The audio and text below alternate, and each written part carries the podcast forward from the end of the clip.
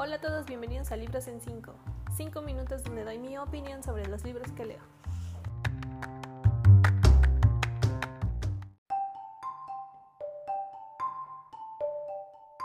En esta ocasión les traigo el libro La ladrona de la luna. Es la segunda entrega de la trilogía El príncipe del sol que consta de 384 páginas de la autora mexicana Claudia Ramírez Lomelí. Fue publicada por la editorial Planeta con una portada en diversos matices de morado y preciosas letras plateadas. Está muy bonita. Les dejo mi obligado aviso de spoiler, ya que es una continuación. No puedes seguir escuchando si no quieres enterarte del desenlace del primer libro. La hipnosis dice así. Ha pasado un año desde que Emil fue coronado rey de la Nación del Sol. A pesar de que no ha logrado olvidar los terribles sucesos ocurridos en la Isla de las Sombras, ha intentado ser el soberano que Alariel necesita en tiempos oscuros. Emil y el resto de la corte están preocupados por el extraño comportamiento del Sol, que no ha salido a la hora habitual y con frecuencia aparece más tarde, señal de peligro inminente. Es muy probable que los antiguos rencores del reino de la luna tengan algo que ver con el desconcierto y el temor que se ha propagado en Alariel. Una vez más, Emil tendrá que recurrir a sus amigos para encontrar una respuesta que no solo ayudará a la Nación del Sol, sino que también les permitirá sanar viejas heridas. Gianna hará todo lo posible por estar a la altura de su nuevo cargo. Ezra y Bastian viajarán a Hilardia para desenmascarar una secta que adora a Avalon, mientras Mila y Gabriel tendrán que preocuparse por proteger al rey contra los atentados que han estado ocurriendo y que van en aumento. Sin embargo, hay algo que todos están pasando por alto y tal vez ahí esté la respuesta que cada uno desea encontrar. Al iniciar este libro sin mi personaje favorito del anterior, la narración fue un suplicio para mí y me costó mucho encariñarme con él. Claudia inició con las mismas explicaciones repetitivas que me sacaban de quicio, y eso no me ayudó en nada para tomar un ritmo de la lectura a la que estoy acostumbrada. Sin embargo, sentí de inmediato cuando esto dejó de pasar, porque mi lectura se aceleró y empezó a fluir como un río salvaje.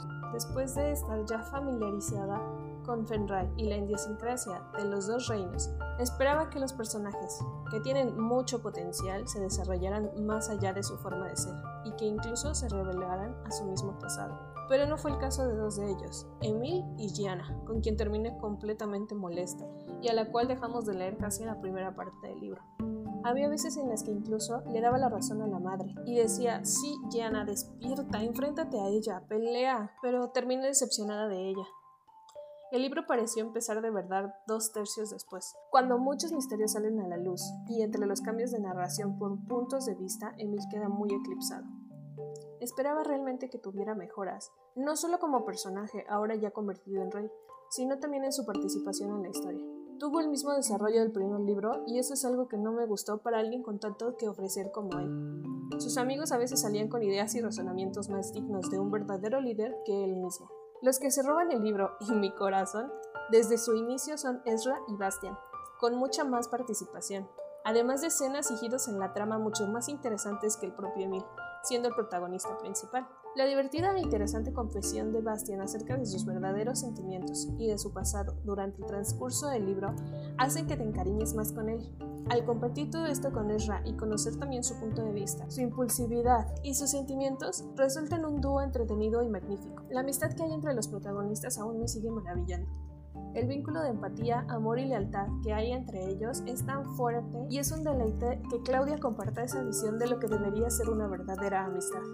El personaje que me impresionó por completo fue la reina de Hilardia, el conocer su pasado, la razón de ser y de existir de ella, y su gente más cercana, descubrir sus habilidades y la forma en que las revelan, y adentrarse en los demonios de su cabeza, complementan mucho las interacciones de Ezra y Bast. Ahora les tengo que dejar un spoiler del libro en sí, espero no ser tan específico. Desde que terminé El Príncipe del Sol tenía la teoría de que un personaje iba a volver a tener protagonismo en este libro, y en el transcurso de esta entrega, principalmente terminando la primera parte, ese presentimiento fue mucho más fuerte y esa sensación genera una tensión tan fuerte en el libro que hace que no te puedas despegar de él, recompensándote con toda la intensidad en el clímax de esta entrega. Cuando el personaje aparece en escena es un regalo para la narración y para el enriquecimiento de la historia. Esta trilogía se ha quedado conmigo desde el inicio con El Príncipe del Sol, ahora con La Ladrona de la Luna He disfrutado mucho del mundo de Fenray y sus designios. No puedo decir que esté muy convencida de por dónde tira la tercera entrega, pero me encantaría leer que una de mis cortes favoritas se desarrolle y crezca gracias a todo lo que ha vivido durante estas dos entregas. Si no lo han leído, les recomiendo que lo hagan porque en verdad vale la pena acompañar a estos protagonistas por este mundo de fantasía. Nos escuchamos la próxima.